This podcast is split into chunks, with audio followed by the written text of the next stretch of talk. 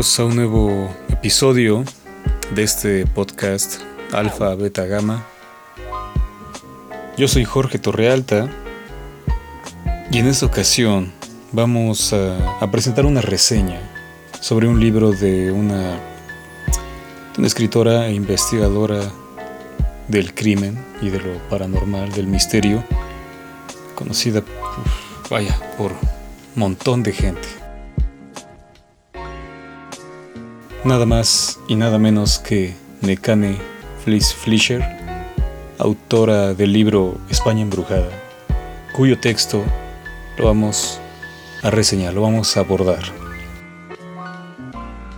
Así que vamos a avanzar de una vez a ello, gracias a todos por escucharnos y vamos a ver de qué trata su libro. Para aquellos quienes no lo hayan leído, aquí va quizá una opinión, una perspectiva, la cual no habían asumido, la cual no habían figurado, prefigurado, asistido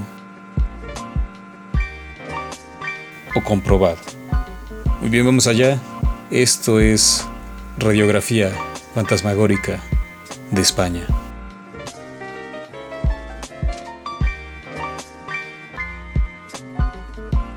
El anglicismo youtuber con el cual se designa a las personas que comparten videos en la plataforma que les da la sustantivación, YouTube, se ha popularizado tanto, es decir, vulgarizado, imbecilizado, que cualquier tonto que hace reír a las masas de idiotas exporta sus ideas al ámbito editorial en fútiles publicaciones, carentes, de manera objetiva, de todo estatuto poético. Sin embargo, el motivo de su producción es el dinero, por supuesto, y el marketing, cuya bandera son las políticas de izquierda que devoran el mundo, lo encarna el autor de tal o cual libro que habla de nada.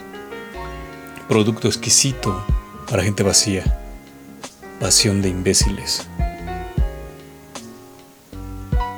La lista de libros de estos impostores de la literatura es ingente, inconmensurable. Incluso las formas y estilos son semejantes mismos colores en las portadas, los rostros de los autores para saber quién es a fin de adquirir volumen, pues qué importa su contenido, sino su figura. Las ideas son idénticas a lo expuesto ante la cámara, la tontería exacerbada.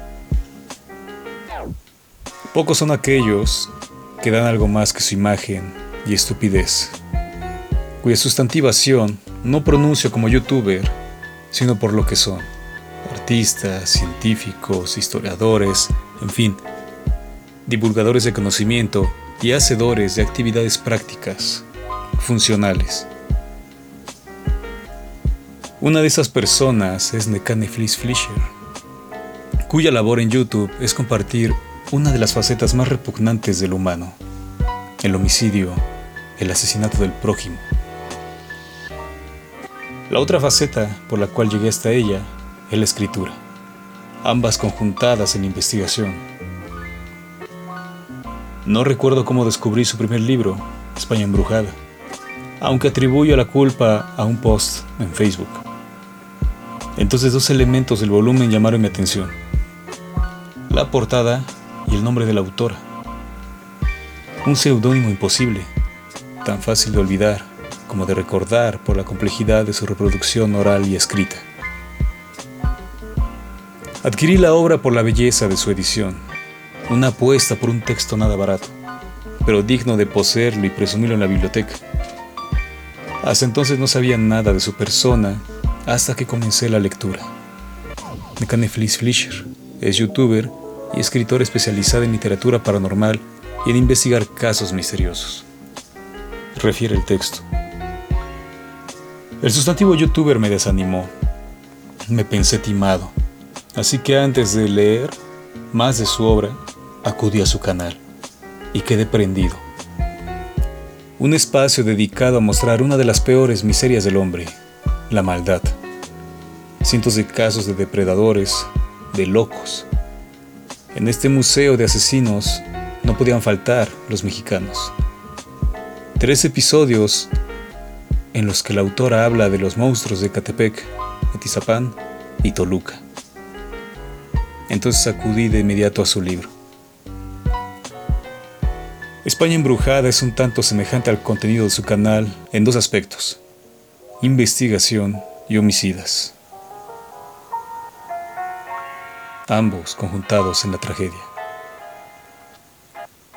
Y diferente del resto de los libros publicados por youtubers, en los que destacan la diversidad de colores y los rostros de los autores. En el caso de Nekane, la edición está publicada a dos tintas, blanco y negro, justo lo que contienen los folios interiores, oscuridad, maldad y sangre. Incluso el diseño de portada proyecta una puerta ingente con elementos garigolescos, líneas que se cruzan y dan lugar a un laberinto visual que extravía la mirada, así como puntos de descanso, figuras adecuadas al tema, dos gatos, un cuervo, todos negros que custodian un enorme caserón de bermejos ventanales, y de fondo la noche y su profunda oscuridad. Ninguna estrella brilla en aquella pintura del ilustrador M. J. Gallardo cuyo primer plano es un campo tan extenso que previene sobre el atrevimiento de continuar el camino, es decir, la lectura.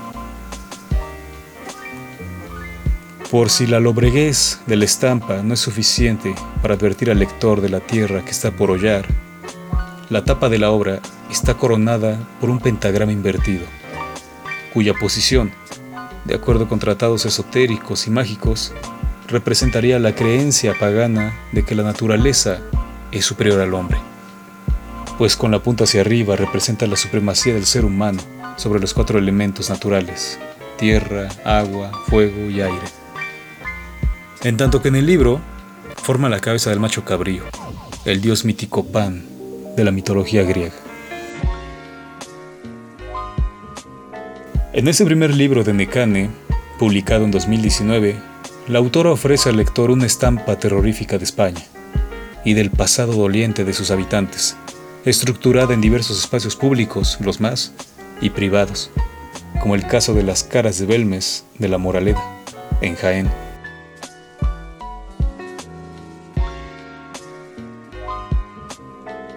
Es en ese sentido que su labor indagatoria, su canal de YouTube y su faceta de escritora se conjuntan para producir este volumen ya que no se trata de un libro de leyendas como mera recopilación, sino de una investigación histórica de este territorio europeo.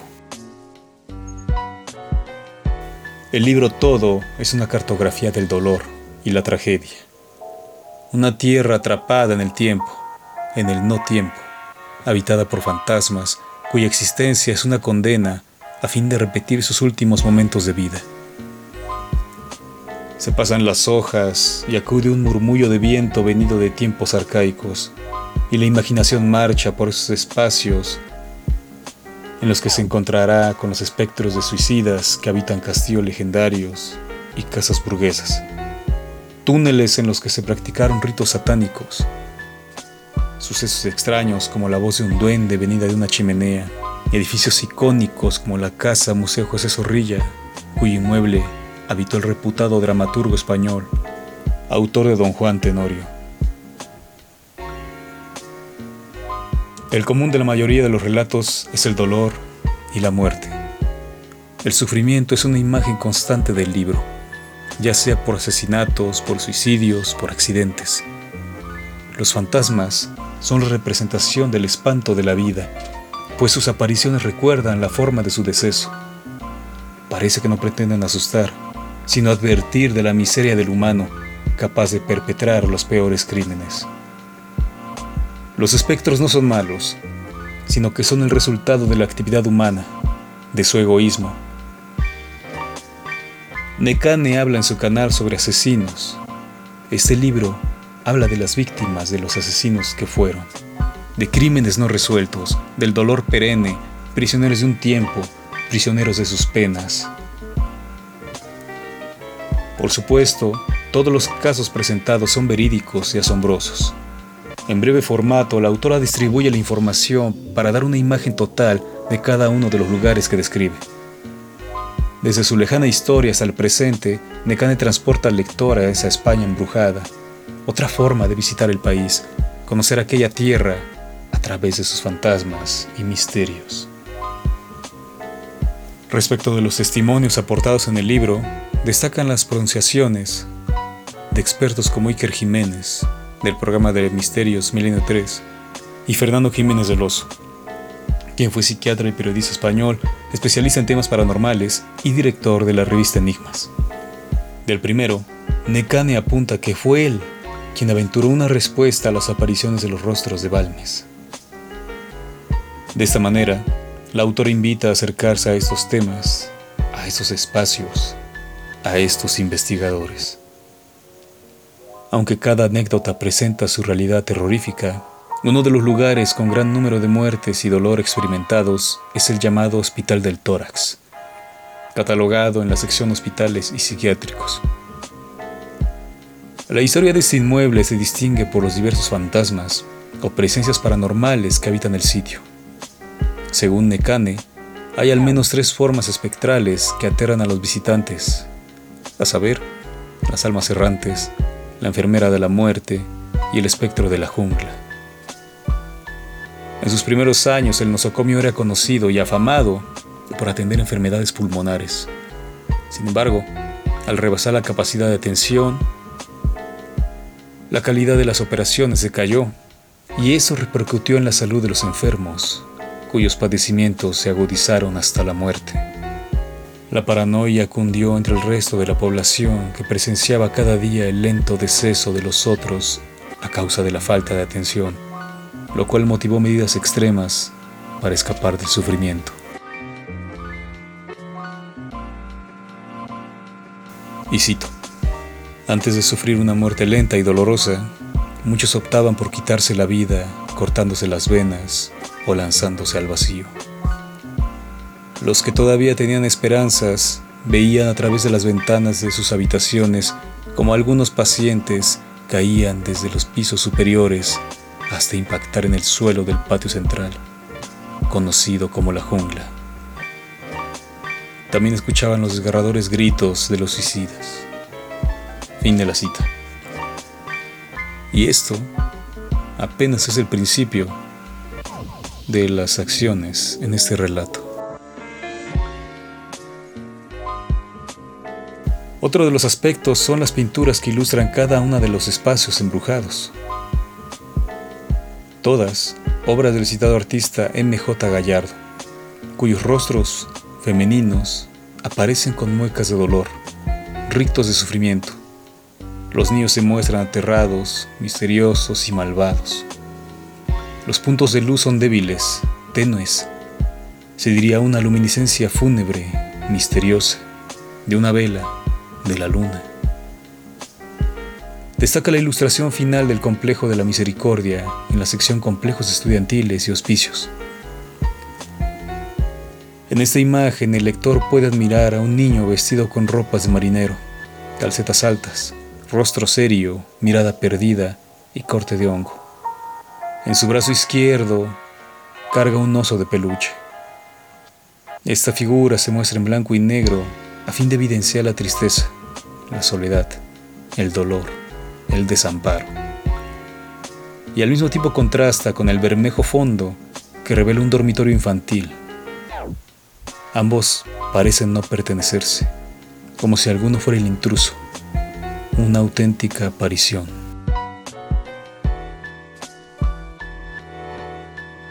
Por último, España embrujada es una radiografía de la historia terrible de las víctimas fallecidas en aquella geografía. Es, también, la recuperación de la memoria de los sin nombre, de los olvidados, de aquellos que no tuvieron justicia y su dolor permanece, invencible, aferrado a esa realidad. Al pasar las páginas se escuchan pasos, susurros, extrañas voces, ojos que parpadean en la oscuridad. En fin, un laberinto de historias en el que el tiempo transcurre ausente como en el postrero relato del libro.